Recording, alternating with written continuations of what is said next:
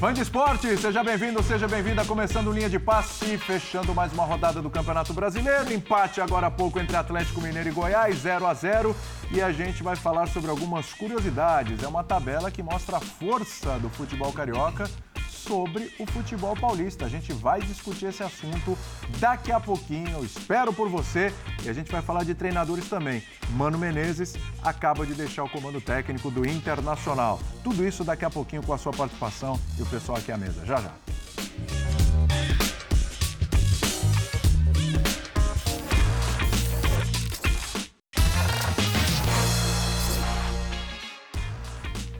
Muito bem, fã de esportes, começando o nosso linha de passe desta segunda-feira.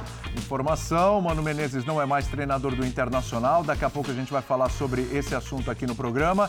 E o Atlético Mineiro ficou no empate com o Goiás fora de casa 0 a 0 Atlético Mineiro mal no campeonato um pouquinho mais para a parte de baixo da tabela. E a gente vai falar sobre o Felipão daqui a pouquinho também, no assunto que tem a ver com o Mano Menezes. O Felipão continua no comando técnico do Galo, mas a gente vai falar dos treinadores. Mas para começar, a gente fecha essa rodada do Campeonato Brasileiro com o Botafogo em primeiro, o Flamengo em segundo, o Fluminense em quinto. Ou seja, dos cinco primeiros colocados, temos três cariocas, né? É, o São Paulo está nesse, tá nesse, nesse cinco, o Palmeiras vem em sexto e aí o Corinthians mais lá para baixo da tabela, assim como o Santos. O único carioca assim, pior colocado é o Vasco mesmo, que está lá na zona do rebaixamento. É, a gente se acostumou com o tempo a ver um domínio dos clubes paulistas, né, em detrimento dos clubes cariocas. Então, 2015 deu Palmeiras, 2000, aliás, 2015 deu Corinthians, 2016 deu Palmeiras, 2017 deu Corinthians, 2018 deu Palmeiras. Tinha um predomínio dos clubes paulistas até em participações em Libertadores da América. Mas o que a gente vê de uns tempos para cá, além do Flamengo, que aí tem a rivalidade, Palmeiras e Flamengo, aí você tem um paulista e um carioca aí rivalizando, ganhando tudo, seja Libertadores, Copa do Brasil, Campeonato Brasileiro, a gente começa a ver também surgir outros grandes cariocas, o Botafogo com a sua SAF, hoje líder do campeonato, quase se classificando para a próxima fase da Sul-Americana, o Fluminense, já há três anos conseguindo vaga para a Libertadores da América também, chegando em semifinal de Copa do Brasil, ao passo que, por exemplo, outros dois grandes de São Paulo, como o Corinthians e São Paulo, apresentam problemas financeiros, dificuldades, contratações, estão conseguindo avançar de fase nas competições, mas têm as suas dificuldades. Por que isso acontece? O futebol carioca, Jean, boa noite para você. Ele, ele, ele começa a equilibrar um pouco mais as ações e aí Estou falando só de Palmeiras e Flamengo, porque uhum. isso a gente já estava vendo. Estou uhum. falando dos outros. Estou falando de Corinthians, estou falando de São Paulo, de Botafogo, de Fluminense, principalmente Santos e Vasco hoje, mas na parte de baixo da tabela. Tudo bem? Tudo bom? Boa noite, William. Boa noite, Birner, Calçade, fã de esporte. É, eu acho que assim, independentemente da, da comparação com o futebol paulista, né, os times paulistas e os times cariocas, é, porque assim, eu sempre tenho um pouco de ressalva da gente pegar uma tabela, olhar três, quatro times lá em cima e falar, opa, temos um cenário aqui, isso é resultado né, de uma melhora ou não é, ou os outros que estão lá embaixo são ruins. Às vezes não é assim. Às vezes não é. Mas eu acho que, independentemente da comparação com os paulistas, um fato inegável e indiscutível foi a melhora dos outros três clubes cariocas. Sim. Eu digo os outros três porque, de fato, o Flamengo já vem desde a gestão Bandeira com uma recuperação financeira que, com o Bandeira, ainda não tinha resultado em títulos, em resultados esportivos, mas já estava muito claro que era uma questão de Agora tempo né, para o Flamengo é, virar o que virou, Sim. do ponto de vista é, financeiro é, do ponto de vista da capacidade de investimento e tudo mais. Então isso era meio óbvio e era óbvio que os títulos chegariam como chegaram. Você falou os outros três, você põe o Vasco no pacote? Então, é, é isso que eu quero, porque eu não quero olhar só para a tabela. Tá, vamos eu lá. acho que assim, começa o Campeonato Brasileiro e a gente tem motivos para acreditar que de fato os cariocas estarão melhores do que a gente viu nos últimos anos. Por quê? Porque o Botafogo começa com o trabalho de uma SAF e esse já com mais know-how ali, com mais, eh, com mais bagagem. O Vasco também começa com o trabalho de uma SAF e isso gera uma expectativa, gera uma esperança maior, ainda que a, a bagagem deste grupo não seja a mesma do Botafogo, e aí não estou falando por causa da tabela. Sim. E o Fluminense já vinha de uma temporada excelente no futebol brasileiro, com um elenco forte, então a gente sabia que tinha tudo para resultar em campo num, num, em, em, em resultados melhores. E é o que a gente está vendo. Então, eu acho que, de fato, hoje a tabela não é um acaso. Você pode discutir, o Botafogo era para ser líder do campeonato, a gente imaginava Ninguém esperava isso. o Botafogo líder, ninguém imaginava nesse nível, evidentemente. E aí o futebol tem dessas coisas. é, mas que a gente imaginava um Botafogo mais forte, como talvez se imaginasse um Vasco um pouco mais forte do que a gente está vendo. É, acho que isso é um fato. Então, os clubes do Rio evoluíram. Estou é, deixando o Flamengo de lado, porque o Flamengo claro, já era essa, essa potência. Os clubes do Rio evoluíram. A comparação com os paulistas, eu acho que ela vai. Ela, ela, ela carece, talvez, de, de mais tempo do ponto de vista esportivo, mas estruturalmente a gente já pode até gravar. Sim porque a gestão é, do Corinthians, a gestão do São Paulo atualmente. As gestões, né? As gestões de São Paulo, de Corinthians e de, e de Santos eh, não, não são de maneira alguma gestões exemplares, ainda que os resultados nesse momento, especialmente para o São Paulo, sejam resultados que estão deixando a, a, a torcida feliz. Mas não, não acho que dá para para juntar tudo no mesmo balaio. Muitas vezes no futebol você faz um trabalho bom fora de campo e isso não se reflete imediatamente em campo. E muitas vezes acontece o contrário, né? Você faz um trabalho ruim fora de campo, você quebra o clube, você é, prejudica tudo que vem ali para frente por anos e os resultados aparecem naquele momento. Só que a conta vem mais tarde. É, foi o que aconteceu com o Corinthians, campeão brasileiro, foi o que aconteceu com o Santos, finalista da Libertadores. Com o Cruzeiro, se a gente quiser sair do eixo Rio-São Paulo. Também tá? ganhou e tal, e aí depois virou caso de polícia. É, já é um caminho sólido esse trilhado por Botafogo, por Fluminense, enquanto Corinthians e, e, e São Paulo patinam justamente por essa questão aí das administrações. De novo, Corinthians classificado agora, o São Paulo está numa boa fase, mas a gente sabe todas as dificuldades que eles estão passando, né, Calçado? Tudo bem? William, companheiros, boa noite para você que nos assiste. É, é muito com o Jean. É, é muito difícil você olhar para uma tabela e tentar estabelecer novos rumos do futebol brasileiro. Claro que sempre Rio, São Paulo, até tinha um torneio, né? Claro. Havia um torneio, Rio-São Paulo, pela grandeza das equipes, pela potência também econômica dos estados, né? fazia todo sentido. É, mas, assim, olhar para a tabela e falar estabelecer agora as coisas mudaram, eu acho muito cedo. É, que elas estão mudando no Botafogo é inegável. Há uma sinalização. Estão mudando. Já mudaram? Calma, calma. É, elas mudaram no Flamengo? Elas mudaram no Flamengo. O Flamengo trabalhou para mudar, sem SAF, ele mudou. No Fluminense, o Fluminense ainda tem que tomar alguns cuidados, porque o Fluminense opera e Botafogo, a gente está falando do líder do campeonato, que não tem a receita do Flamengo, não tem o nível técnico dos jogadores do Flamengo, mas é líder do campeonato. Então, nem sempre eu acho que é fundamental ter os melhores jogadores. Você está na frente dos outros. Isso não quer dizer que é, é que essa, situa é, esta posição na tabela é inegociável. Não. Ela pode ser diferente, dependendo do trabalho que você faz. E o Fluminense faz um trabalho assim nesse momento. E também não tem o potencial do Flamengo. Então, tem muita coisa para a gente olhar que pesa no momento atual. Tanto que, quando se olhar para Minas Gerais, para outros estados, é, se olha o PIB de São Paulo, o percentual de São Paulo no PIB brasileiro, dá 30%, 31%. Do Rio de Janeiro é um terço disso. Minas Gerais está perto. Isso te mostra o quê? Um ambiente econômico, que você extrai dinheiro dali, mas onde é que está a diferença para o Flamengo ser o maior num PIB que é um terço de São Paulo? Porque ele é um clube nacional. Nacional. É isso. O Corinthians é um é clube isso. nacional não do tamanho do Flamengo, perto do Flamengo, mas ele também tem essa dimensão nacional. Se você chegar num outro estado, os clubes não vão ter essa dimensão nacional. Eles têm uma, uma, uma eles são regionais. Você pega assim, a influência do, do futebol gaúcho em Santa Catarina é grande, no Paraná é grande, mas no norte do Paraná é São Paulo. Então é preciso entender essa geografia da bola para a gente entender do que, que nós estamos falando. Só olhar para a tabela não explica tudo. Mas este potencial econômico de onde os clubes estão inseridos, ele é elevado à potência da torcida, que é o grande lastro que um clube de futebol tem, a potência de sua torcida. Então, quando você tem uma torcida gigantesca, ela te leva a lugares que alguns cartolas nem têm ideia, porque não ainda é, exerceram essa grandeza, porque estão ali ainda fechados em coisas muito pequenas no dia a dia. Mas é um bom debate. Sem entrar nessa, Rio, São Paulo, tá, assim, é só para mostrar, porque se a gente olhar, daqui a pouco a gente vai ver, Até porque não são blocos, né? Não Calçade? são blocos. Não é que as gestões de, de Flamengo, Botafogo, é. Flamengo. É. É, e a conquista de títulos brasileiros ultimamente, né? Nos, a gente pode olhar isso, a gente vai ver daqui a pouquinho. É. Tudo bem, seu Vitor Bernardo? Tudo bem, William? Boa noite a você, Jean, professor Calçade, aos fãs das fãs do esporte. Quando o futebol era definido principalmente pelas conquistas nos estaduais, e um pouquinho depois, quando começa o Campeonato Brasileiro, nos anos 70, 80, havia muito equilíbrio. E jogos, times que jogavam com características diferentes. Porque a cultura da cidade, do estado, reverberava muito no jeito da equipe jogar futebol e nas arquibancadas. O carioca se diverte mais, em regra, com futebol do que o paulista. O paulista é mais competitivo, foi assim por muito tempo. Aí surge o campeonato de pontos corridos, né?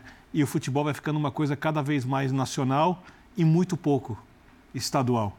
E aí as coisas se misturam, as características vão sendo modificadas. Quem antes queria se divertir muito com o futebol, aprende a competir, né? E aí a coisa fica mais intensa e entra a questão principal do futebol de hoje, que é dinheiro, que são as finanças. Aí o professor Calçado diz, Flamengo time nacional, maior torcida, maior capacidade de arrecadação, saiu na frente dos outros times do estado do Rio de Janeiro, porque eu não consigo dividir isso mais entre São Paulo, Rio, Minas, Rio Grande do Sul. Eu acho que hoje em dia é tudo misturado quando a gente vai avaliar o futebol, porque até as características é, de jogo são muito parecidas. Né? Em São Paulo, por exemplo, se passou a pensar em jogo coletivo antes do, de, do que se pensava no Rio de Janeiro né? principalmente dos anos 90 em diante. Mas é, os times do Rio de Janeiro, para ganhar, começaram a se adaptar. O Flamengo faz investimentos enormes hoje. O Botafogo afundou. O Botafogo afundou. O Botafogo estava no limbo. Né? E o John Texas está salvando o Botafogo do ostracismo eterno. O Botafogo não ia se reerguer como clube. Era impossível. Sozinho. Sozinho não ia se reerguer. Primeiro, porque tem as questões do clube. E segundo, o principal, como o futebol hoje em dia é dinheiro, você precisa ter mercado para você arrecadar. E a torcida do Botafogo não é uma torcida do tamanho da torcida do Flamengo, não é uma torcida do tamanho da torcida do Corinthians, do São Paulo, do Palmeiras. Se São Paulo e Corinthians têm menos capacidade de contratação que o Botafogo ou que o Fluminense, quando a gente fala de investimento, é porque tem uma coisa muito errada nesses clubes. E aí não vou falar da atual gestão dos clubes. É. Tem que errar muito por muito tempo para chegar nesse ponto, porque nós estamos falando de torcidas muito maiores. Se o Fluminense conseguiu ter uma situação para contratar melhor que a do Vasco, Vasco sem a SAF, é porque o Vasco errou muito, porque o Vasco é a quinta é. torcida do país. Isso é mercado. Mercado gera possibilidade de arrecadação do estádio, patrocínios maiores, cotas de televisão maiores para transmissão de jogos, e aí mais capacidade de investir, mas aí você fala de competência de gestão. E, para mim, essa é a grande questão. Quais são as gestões mais competentes hoje, que podem colocar os times um pouco à frente, um pouco atrás? Quando o Corinthians tiver um trabalho como o Flamengo fez, o Corinthians vai ser o segundo time com mais potencial de arrecadação, muito próximo ao Flamengo, porque boa parte da torcida do Corinthians é uma torcida com dinheiro no estado mais rico da nação. Uma torcida da região sudeste. Que, que maior torcida da região sudeste. Ou seja, ele, ele, ele pode se aproximar do Flamengo. Mas ele precisa ter um trabalho para isso, que vai demorar o, algum tempo. E o que explica o que você está dizendo é o Palmeiras. É isso. Que se aproxima sem ter este potencial do tamanho do Corinthians em termos de torcida. Mas o Palmeiras, ele avançou muito por gestão. Né? E é por isso que quando entra o debate do dinheiro da televisão, que é a principal receita do futebol ainda, e se defende, grupos que defendem um dinheiro mais bem distribuído, é justamente para poder fortalecer a base dos campeonatos e dos clubes. Você fala assim, ah, mas o meu, o meu time tem a maior torcida. Tudo bem, mas o seu time tem a maior torcida, e onde que ele vai ser diferente dos outros? Ele vai ser diferente é explorando o potencial dessa maior torcida termos de marketing, de, de colocá-los no estádio, é, de, de boa gestão. É aí que você vai criar o diferencial tendo a base como ponto de partida para que os, os, campeonatos sejam melhores, mais competitivos e um dia a gente sonhe em vender o Campeonato Brasileiro. É isso. E não só os jogadores brasileiros. Hoje a gente só vende jogadores. Então você vai, nesta agora época do ano, a capacidade, a, a possibilidade de esvaziar o Brasileirão é gigantesca. Porque se você tem um que pode contratar, você tem 19 que precisa vender. Porque o fenômeno do, do futebol brasileiro foi, E a SAF não é isso. É importante que fique claro.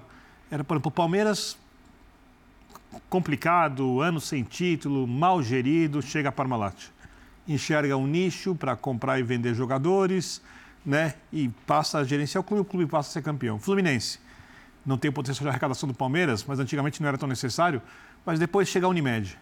Contrata jogadores, etc. tal.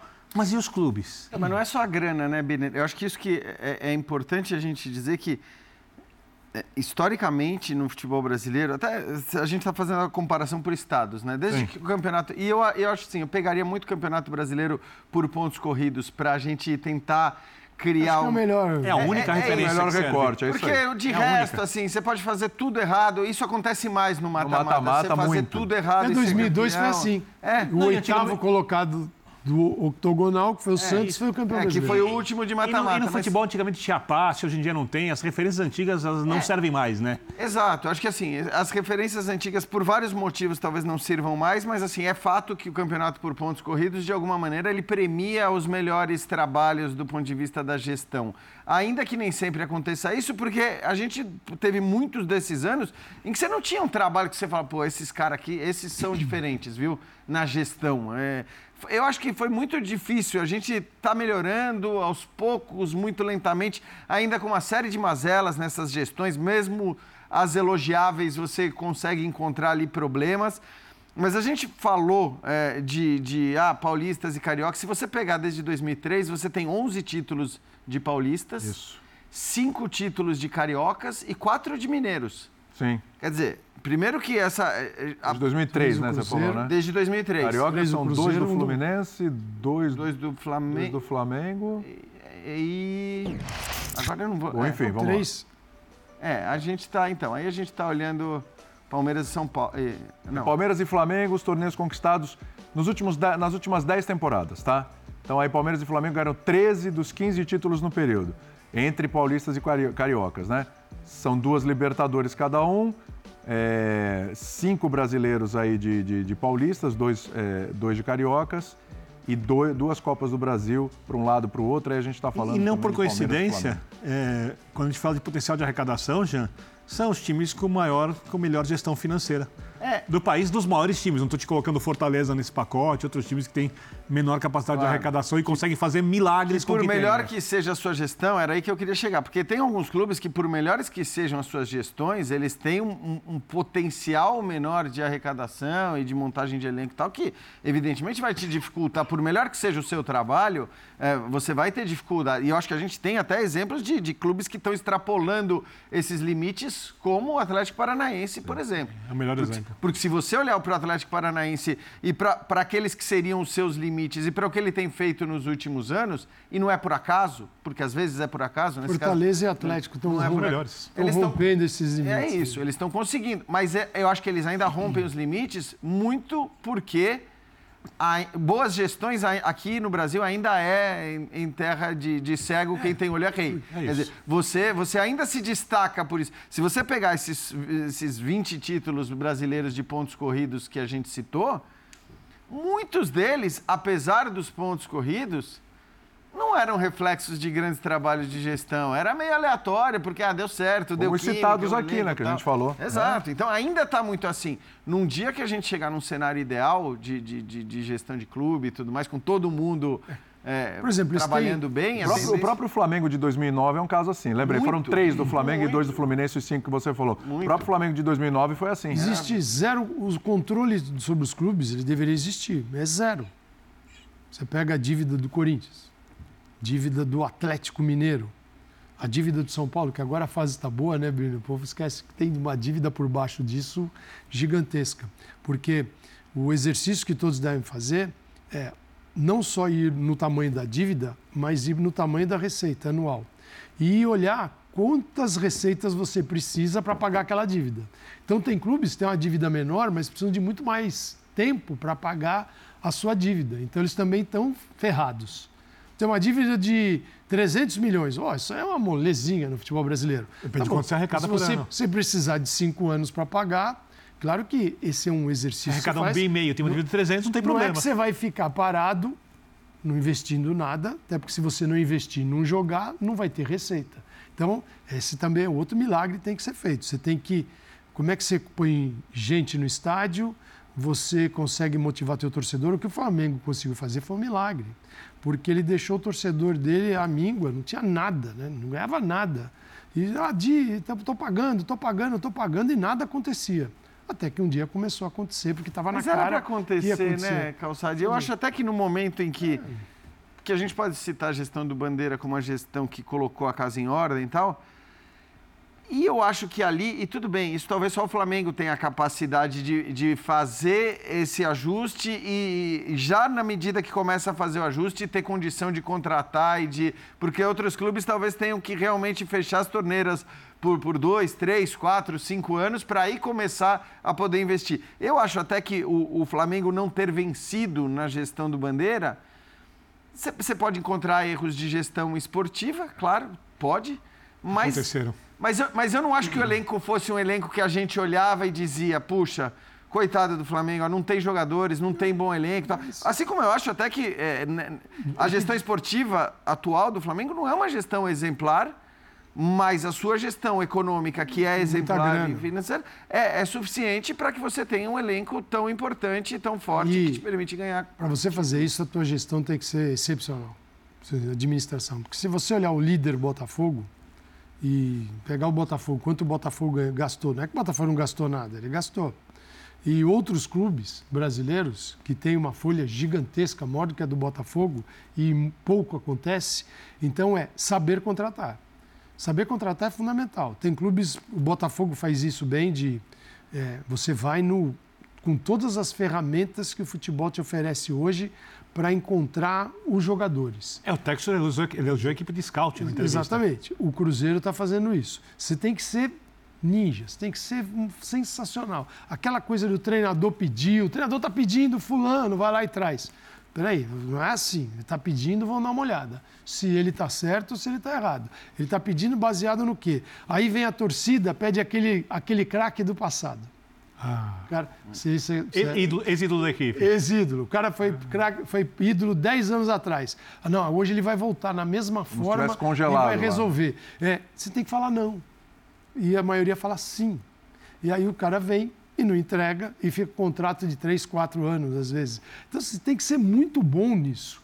É, a gestão tem que ser maravilhosa. Quem tiver hoje a melhor vai conseguir superar até os de maior, aqueles que têm mais receita. Porque os que têm muita receita gastam muito mal também. Sim. Tem muito gasto assim que está sobrando. E outros que não estão sobrando e continuam gastando. Só que assim, o complicado, né, Calçade, que eu acho que às vezes isso acontece muito no futebol brasileiro especialmente, você vê bons trabalhos fora de campo, que, que podem ser bons trabalhos ou podem ser trabalhos razoáveis, que estão se encaminhando para um bom trabalho. Só que aí o resultado não vem dentro de campo. Seis meses. E aí, cara, se o resultado não vem dentro de campo imediatamente, às vezes você desfaz tudo, você desmonta tudo, você começa do zero, você às vezes troca gestões que são gestões que estão fazendo um bom trabalho. Essa é a um tatuagem do modelo associativo. Exato. Então, que a assim, SAF não deixa acontecer. É, mas eu acho que administrada. é, é para além do modelo, né, Birner? Eu acho que tem uma coisa, da, um pouco da cultura de que um trabalho, uma boa gestão, ela, é aquela ideia de que aquilo vai te render resultados esportivos na hora. E não é assim. Óbvio que não é assim. Futebol é, é completamente imprevisível. Hoje ainda, com os, os pontos corridos, eu acho que você diminui a margem de... Olha o líder do campeonato. Que é- que- que- qual torcedor do Botafogo? Qual jornalista? Quem acreditava que o Botafogo conseguiria a campanha que tem até o momento, perdendo dois jogos sem empatar, ganhando todas Sequer as outras ser 13? líder. Nem pensava numa campanha dessa, a, sequer a, campanha, liderança. é, a campanha ela é G4 irreal no futebol brasileiro. Não só para o Botafogo, ela é irreal no futebol brasileiro. Quem imaginaria isso? Quer coisa mais imprevisível do que isso? É, então, mas isso quando é para o bem, quer dizer, quando é para mais, tá ótimo. O problema é quando os resultados eles são.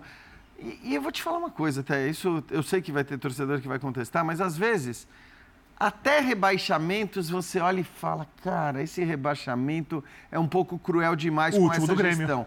Eu, é o que eu ia citar. Dois rebaixamentos eu ia citar. Tem o alguns. do Grêmio e o do Bahia. Ah, acho que os trabalhos no Grêmio do Bahia nos seus últimos rebaixamentos não eram trabalhos para Rebaixamento. causar queda. Agora, claro que quando você é rebaixado, não, não, não, dá para você chamar de bom trabalho. Porque quando você é rebaixado num campeonato por pontos corridos, é óbvio que tem muita coisa errada. Os pontos corridos te dá né, tempo de recuperação, de você olhar, de você fazer ajustes. E se você acaba caindo, é claro que você fez muita coisa errada. Mas ainda assim, eu acho que esses dois casos especificamente não eram trabalhos que a gente pudesse é, é, criticar, da maneira que a gente pode, inclusive, criticar trabalhos de times que permaneceram na primeira divisão, que até foram para a Libertadores e Pô, tal. Até ganharam campeonatos. É, é e ganhar campeonato aqui, acho que sim. Eu sempre cito o, o, Cruzeiro, porque talvez tenha sido o modelo mais escancarado de, de, de, um, de uma gestão que prejudicou demais o seu clube e que ganhou títulos, ganhou duas, duas Copas, Copas, do, do Brasil. Brasil. E aí, é, aí entra a falta de controle. Você pode fazer o que você quiser, o que, que o Cartola quiser, ele pode fazer. Uhum. E no Cruzeiro foi feito de tudo. Foi uma gestão comprovadamente fraudulenta. Gerou títulos, dois títulos. Isso gera uma sensação de que é assim mesmo que as coisas funcionam. Você vai lá, só que o torcedor do Cruzeiro pagou muito caro isso. Porque o torcedor geralmente, eu não quero saber de nada, eu quero saber de título. de título. Só que tudo tem um custo. Do Cruzeiro foi rebaixamento. O Vasco, vários rebaixamentos. Botafogo, rebaixamento. Isso pode acontecer com o grande, ainda hoje. É, tem só... dois aí a perigo. É.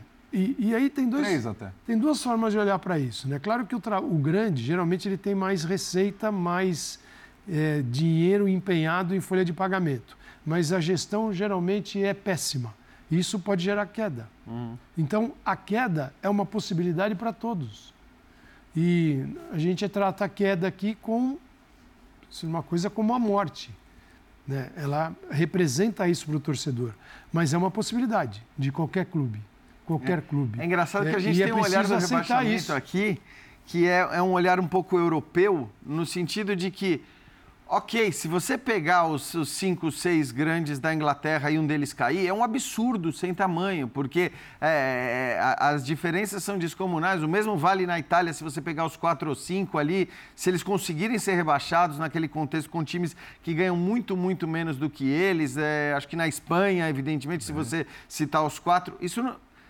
aqui é tudo tão, tão misturado, assim, é tudo tão equilibrado por diversos motivos, por diversas razões. E é óbvio que aí muita gente vai falar do dinheiro da televisão. É óbvio que sim, o dinheiro da televisão gera uma diferença é, grande ali entre alguns clubes especificamente, mas, mas não é. Se você pegar o cenário todo de um futebol em que você não tem seleções. Acho que até ultimamente você tem tido mais isso, né? Sim. Você tem tido com, com o Flamengo, principalmente, mas também, enfim, o Palmeiras. O, você tem tido times que você olha e você fala, esses caras aqui, eles vão brigar na, na, na, no top 3, top 4 e não podem sair dali. Ainda que o Atlético tenha ficado bem abaixo do que se imaginava, né? Mas, mas historicamente, tradicionalmente, as, as diferenças de elenco daqui não são as diferenças de elencos dos times na Europa. Mas é por causa da gestão.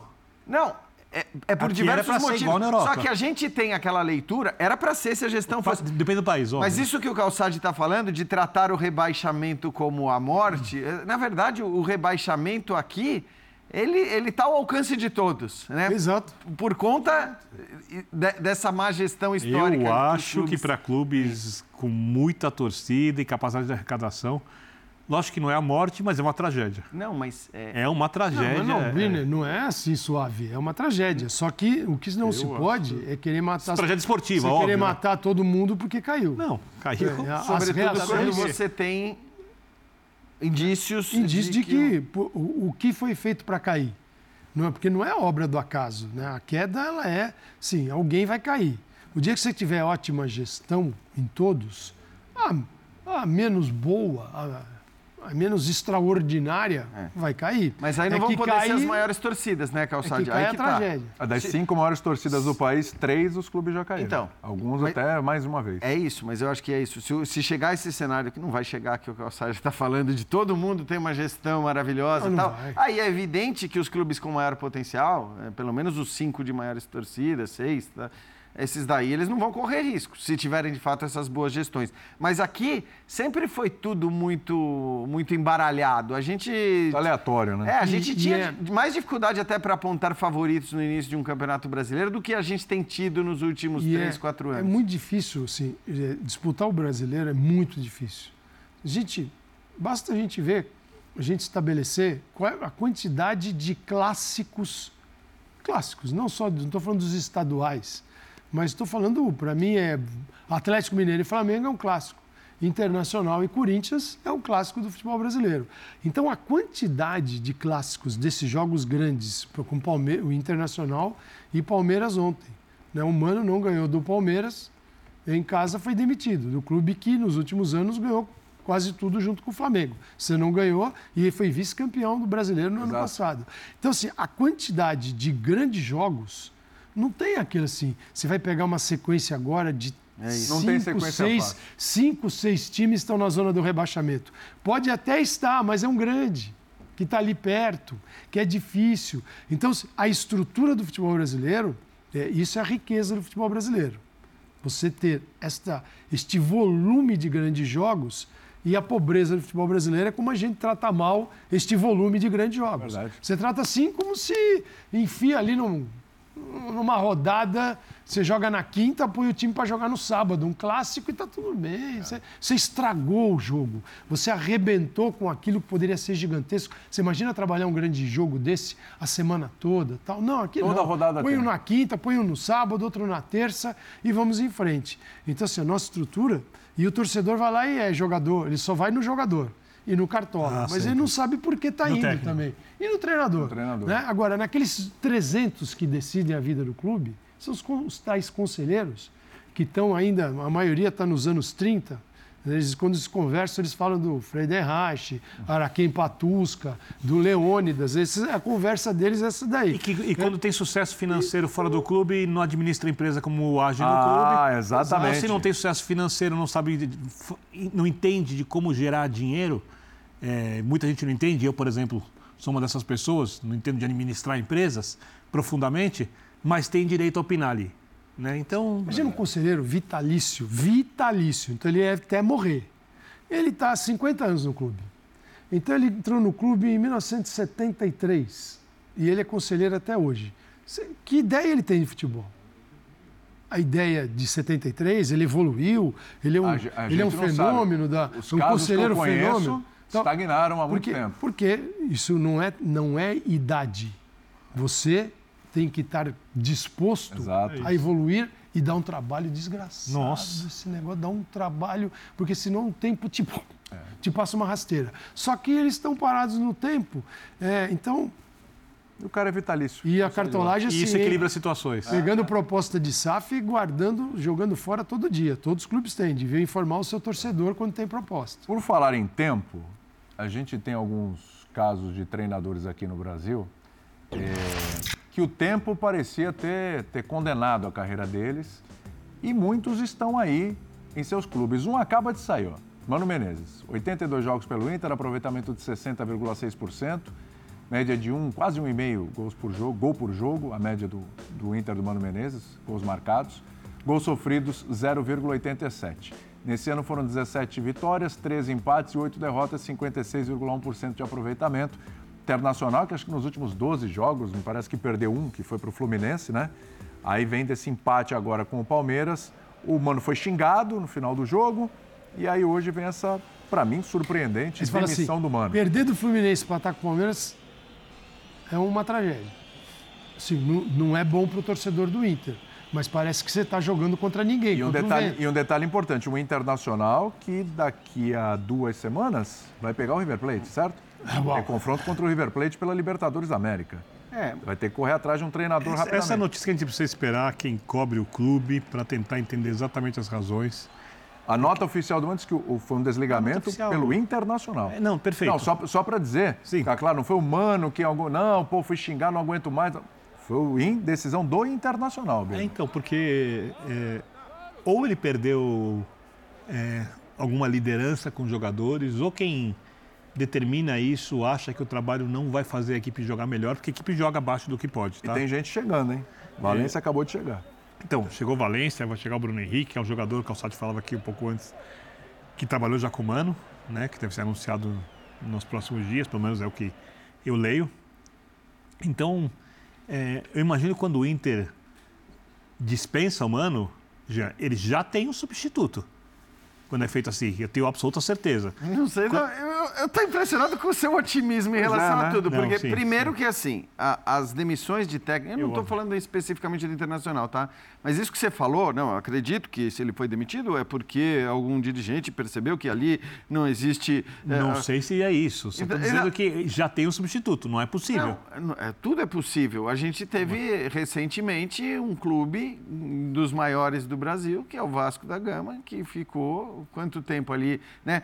Você imaginava que o Barbieri fosse ser demitido já há um bom tempo pela pressão e, e aqui eu acho até para complementar em relação ao que você estava falando, ah Acredito que ele foi demitido porque não estavam vendo mais possibilidade de trabalho evoluir ou Não porque sei se estão certos, tá? ou porque ele perdeu o comando do grupo. Não, mas eu acho até ah, uma visão muito otimista da sua parte achar que é por isso. Que tem alguma avaliação, é isso? É Porque, vamos, vamos falar a verdade, em geral, demissões de treinadores no Brasil, elas estão muito ligadas à pressão. A pressão externa, a pressão da torcida, a pressão de mídia e tudo mais. Então, assim, é, em geral, não dá para desvincular essa pressão, que é um termo que a gente mesmo usa eu acho que com exagero, talvez, nos programas esportivos. Está pressionado? Se perder, ele fica pressionado? A gente fala muito isso, né? A gente discute muito se o técnico vai ficar pressionado ou não a partir de uma derrota e tudo mais.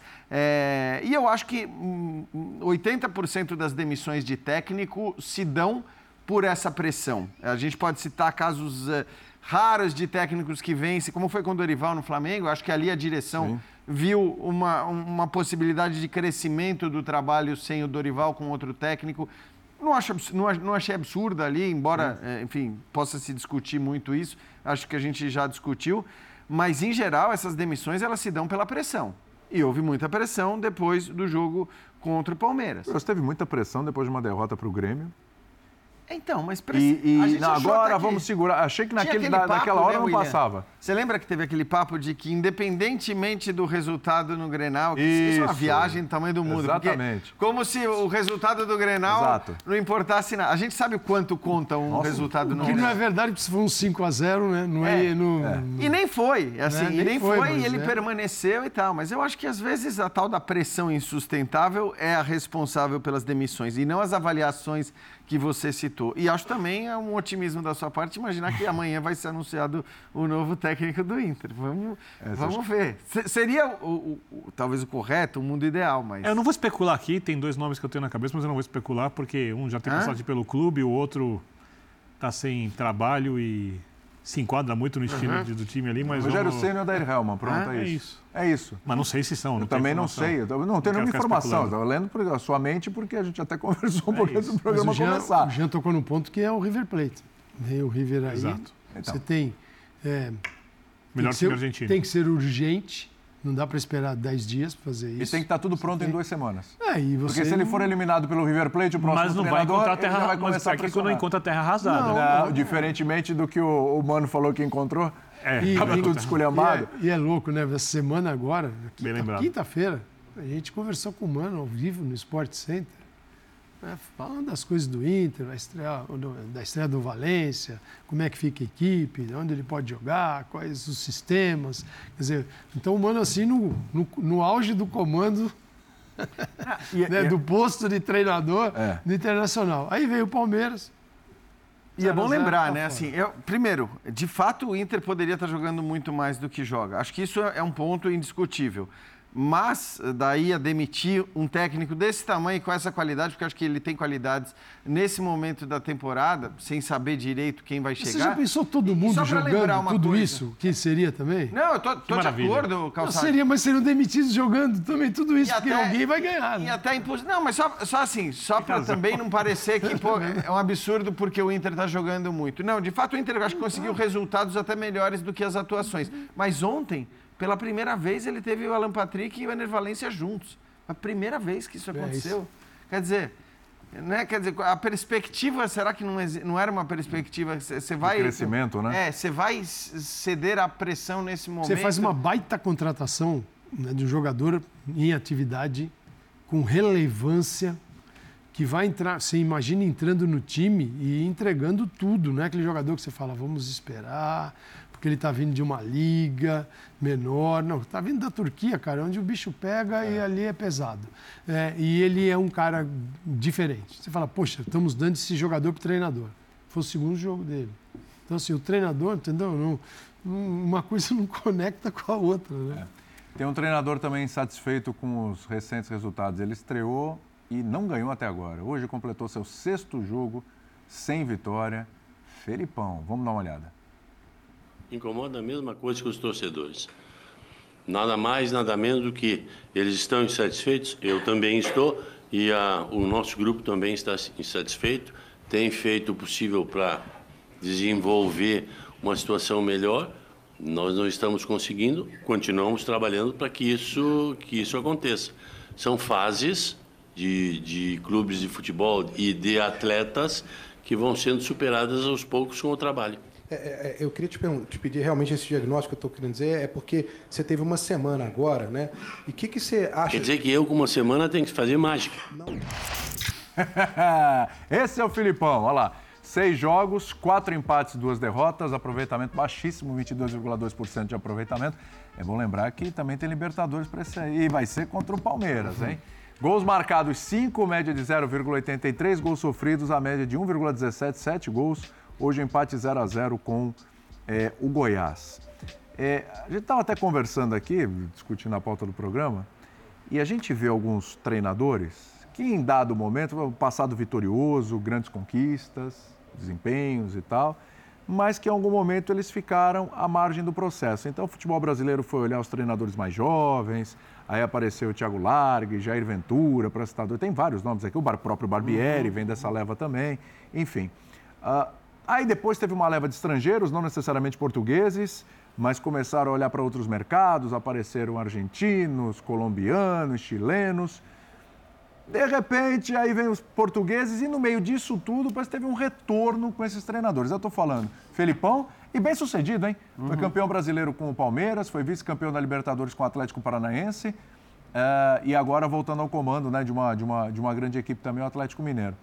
A gente tem o Luxemburgo, Luxemburgo que foi meio que bombeiro lá no Cruzeiro e tal, veio a SAF, aí o Luxemburgo não ficou de repente aparece no Corinthians, não era a primeira opção, não era uma a segunda, nem a Vasco, terceira. 19. Uma passagem pelo Vasco, não empolgou e tal, mas enfim, ainda conseguiu um título paulista com, com o Palmeiras, passou pelo Palmeiras também antes do Abel. Né?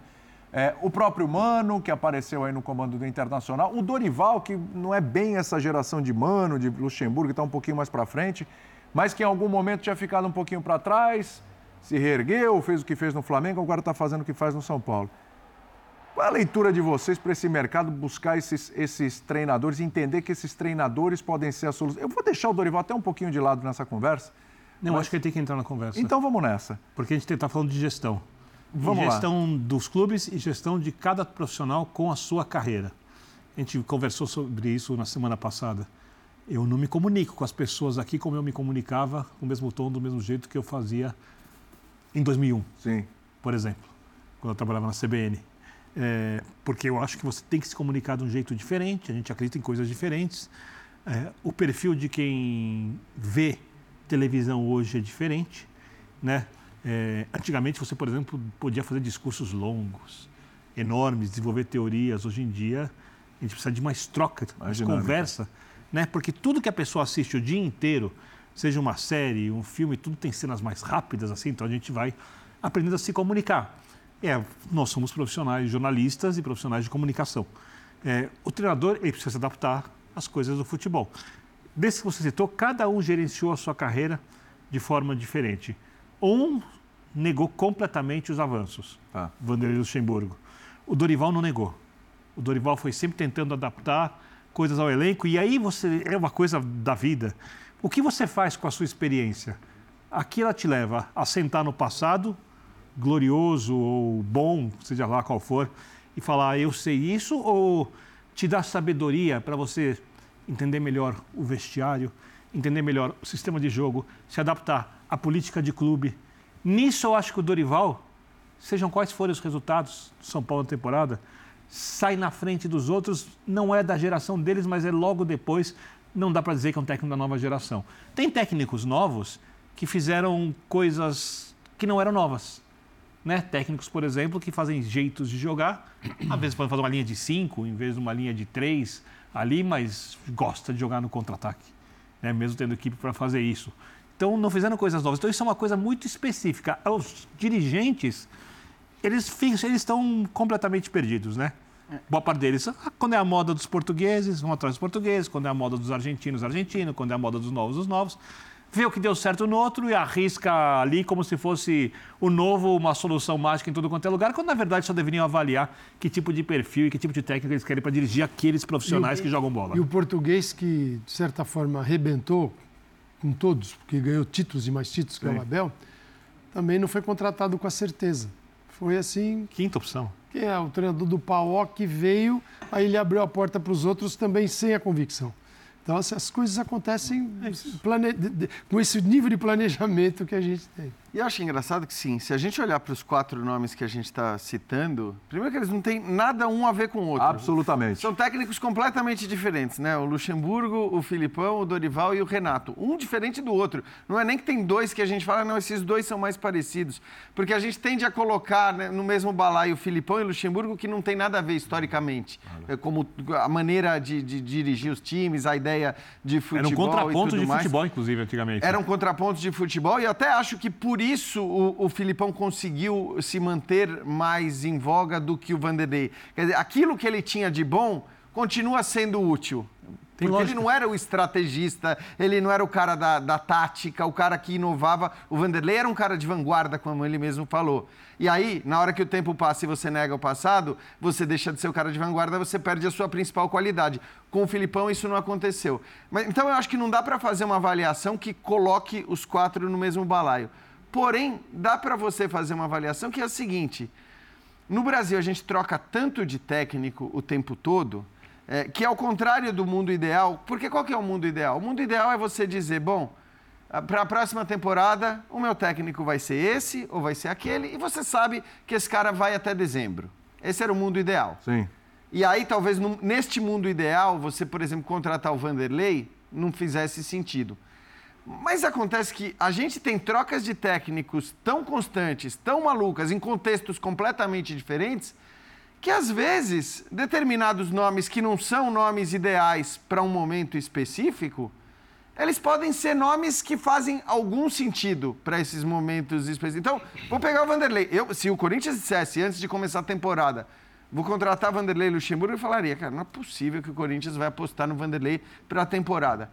No momento em que ele escolhe o Vanderlei, depois de tudo que tinha acontecido, né? Porque a gente lembra qual, qual, qual foi o calvário de treinadores ali eh, do Corinthians, a demissão do Cuca, do jeito que foi. Você olha para lá, você vai fazer o quê? Você vai querer que o Corinthians vá buscar um técnico na Europa, um português para não? Você vai trazer o cara que o Corinthians botou lá para falar com a Gaviões na, na porta do estádio. É o escudo. Você era a única o cara pessoa capaz de falar com a torcida É. Que momento. Futebol e seus contextos. que o torcedor vai, que o jogador vai olhar e vai saber quem é, de alguma maneira vai ter um respeito talvez maior do que terá por um teórico desconhecido que chega falando outra língua. Então, na Não verdade, ganhou nada ainda de. É. né, não tem nenhum título de peso. Exato. Então, assim, né, William? Acho que o contexto do futebol brasileiro de demissões de técnicos toda semana, porque no fim é mais ou menos É. isso, toda semana a gente tem um técnico demitido, permite que você contrate técnicos eh, de todos os tipos e às vezes Eu técnicos concordo. que você não apostaria para uma temporada Até porque o inteira. contexto do clube pode mudar cinco vezes na temporada. É isso. Depende do clube. Exatamente porque a gestão não é. e mudar de ideia. linear. Só uma informaçãozinha da Zero Hora, né? Ah, o, diga. o Cristiano Munari, inclusive, nosso colega que me manda, dizendo que na, a Zero Hora apurou que o, o Kudê é o técnico com o qual o Internacional negocia. Mas Não veja, imaginava. mas veja que coisa. De novo, aleatoriedade. Não prestou em dado momento, né? Não servia, porque Deixou também não ganhava na Grenal. do brasileiro. Porque não ganhava Grenal e o Cudê se Porque colocou muitas vezes é, é, com relação a calendário, com relação a estado Não vai chegar pedindo o jogador metendo pau na Pois é, hein? Uma série de coisas. é- vai com o que tem. Aí o Cudê teve aquela. É uma pro- lenda no River Plate, o E o Cudê Central. saiu porque quis, né? No final das contas, né? Sim, Ele foi pro era Celta líder do. Campeonato Brasileiro. Ele Ele saiu do, Celta, ele largou. saiu, ele reclamou no Galo, ele saiu do Inter anteriormente para ir para o Celta, um time que não vai ganhar se ficar em décimo lugar, sétimo é muita coisa e não dá para pedir jogador. Então, e a- eu, Então, isso que é te estranho. pergunto, Calçade, Aqui era um, um o elenco problema. do Inter Lá- é muito melhor do que o do Atlético? É uma boa pergunta. Mas é E muito melhor do que o do Celta de Vigo. Quando Então, ele foi e o do Galo Não, mas também. é que assim, o que ele reclamou do elenco Pois do é. Galo. Bom, também, Contexto peraí, espanhol, só, só para deixar brasileiro. claro aqui, a informação da Zero Hora é, é que, ele, que o Internacional negocia o que tenta contratar o Cudê, né? E não, não é que o Cudê foi bater na porta. Então Claro, vamos também tentar convencer. esperar um para ver minutinho qual, qual falar vai do ser. Dorival. Claro, claro. É, o Dorival, queria. eh, Olhando o Dorival hoje, hoje no São Paulo. Então, o que ele está fazendo no São Paulo? O que é visível no trabalho do Dorival? Dorival, quando foi para o Flamengo, é importante fazer esse registro pra, por justiça. Por uma justiça. Eu, eu- eu acho que não dá. A gente não. Futebol às vezes é injusto com as pessoas. Às vezes. Né? É, às vezes. 90% das vezes. Às vezes 90% Boa. às vezes. Só tem um time campeão. É. O, o Dorival, quando vai para o Flamengo, ele tem uma abordagem no elenco do Flamengo que era talvez a única possível naquele momento. E eu tenho certeza disso, que era administrar um time difícil de ser administrado pelos egos, com um altíssimo nível técnico, mas que não poderia ter muitas reformas táticas, porque você mexe com os egos e com os lugares já pré-estabelecidos, com as cadeiras cativas.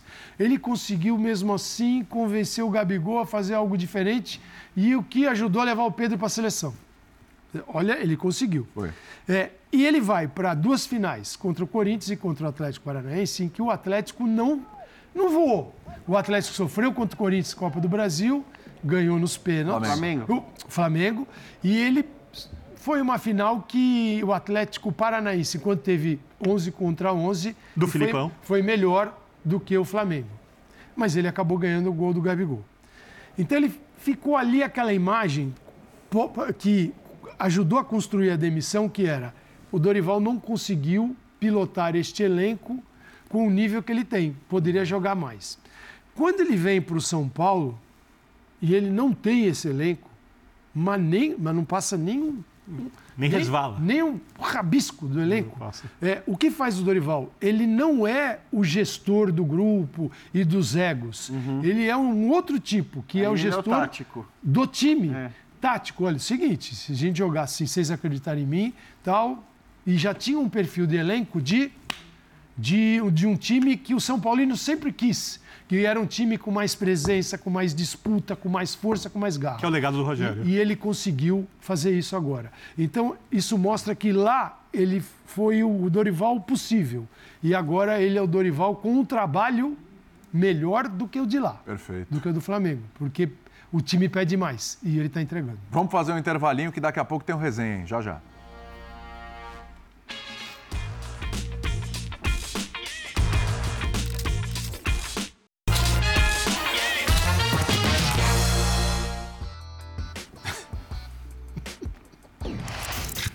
Palpites para Corinthians e Universitária. Amanhã você vai acompanhar com a gente, hein?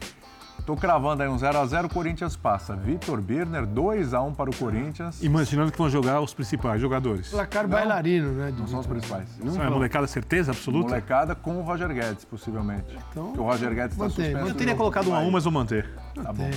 Jean e Calçade vão no 1x1, ou seja, para esta bancada aqui, o Corinthians vai passar para as oitavas da Sul-Americana. Roda a vinheta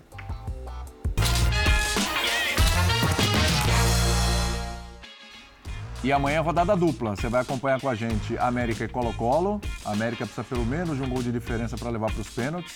E depois tem Universitário e Corinthians também na ESPN e no Star Plus. E depois de tudo isso, mais linha de passe a partir das 11h30 da Você vai noite. estar aqui? Eu estarei. O senhor estará? Honra, estarei também. O senhor estará também? Deus quiser. Bem, aqui. Calçado, estou muito longe, não te ouvi. Você ser, vai estar também. Sou calçado. Alguém estará Olha, aqui. olha, olha que honra eu tenho né? apertar a mão de professor Calçado. Nossa, É um momento marcante Vale, esqueci na minha vida. vale milhões. É isso. Saúde e paz a todos. Isso. Tchau, gente. Até amanhã. Valeu.